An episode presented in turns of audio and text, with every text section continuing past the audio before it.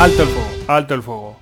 Bienvenidos a Artillería para Podcast. Ya sabéis que este podcast se dedica a hablar, pues, precisamente de, esa artillería, de esas herramientas que tenemos para hacer podcast.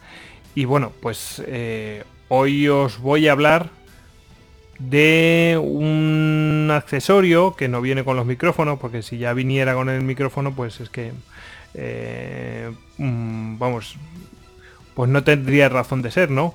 Em, porque tiene unos pros y unos contras, entonces no viene con el micrófono. Si lo queremos, lo pillamos aparte.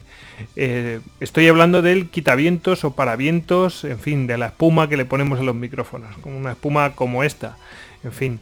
Em, ¿Por qué digo eso? Pues porque tiene unos pros y unos contras que os voy a explicar ahora. ¿Por qué utilizamos una espuma en el micrófono? Bueno, pues puede ser por varias razones, depende del uso que le vayamos a dar. Por ejemplo, si vamos a trabajar en exteriores, ¿no? Pues es más conveniente utilizar una espuma más que nunca, ¿no? Eh, más que nada porque nos va, como dice el propio nombre, para vientos o quitavientos, nos va a quitar ese ruido producido por, el viento. Nos lo va a quitar en gran medida. Además de que hay muchos tipos, ¿no? De espumas. Em, ¿Qué más? Eh, además nos va a quitar los popeos. Eh, es, dependiendo del tipo de micrófono que vayamos a utilizar, nos lo va a quitar. Por ejemplo, un micrófono dinámico es más tendente a los popeos. Bueno, pues una espuma pues nos va a ayudar a mitigar eso. Eh, ¿Qué más cosas? Bueno, pues por ejemplo, eh, si nosotros utilizamos una espuma, eh, nos va a proteger el propio micrófono, la espuma interna del propio micrófono, porque dentro de la cápsula pues lleva una, nos va a proteger de suciedades, salivas, etcétera, ¿no? Entonces, bueno, pues simplemente con limpiar esa espuma, pues eh, vamos a quitar gran parte de esa suciedad. Otra cosa, por ejemplo, en este caso, que es un micrófono eh, de condensador, pues que es muy tendente, se ve muy afectado por la humedad, pues vamos a protegerle con una capa más de esa humedad que, que le pueda afectar. Además que mi saliva, pues se puede ir contra el micrófono. Si estoy hablando, alguna saliva se puede ir y eso no deja de ser humedad. Entonces, si yo le pongo una espuma exterior, pues bueno, pues le voy a proteger mucho mejor.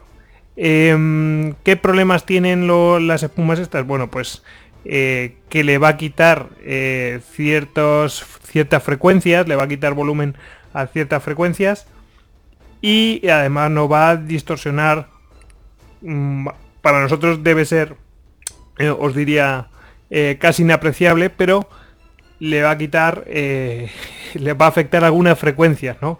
Entonces, bueno, pues tiene unos pros y unos contras, depende de la fidelidad que nosotros queramos utilizar.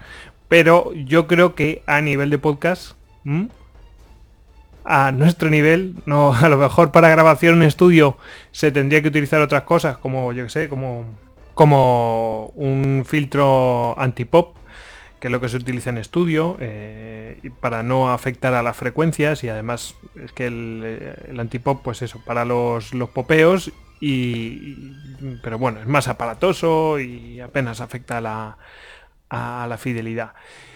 Bueno, pues eh, yo creo que para el podcasting realmente no necesitamos otra cosa, ¿eh? o sea que con eso nos, con eso nos vale.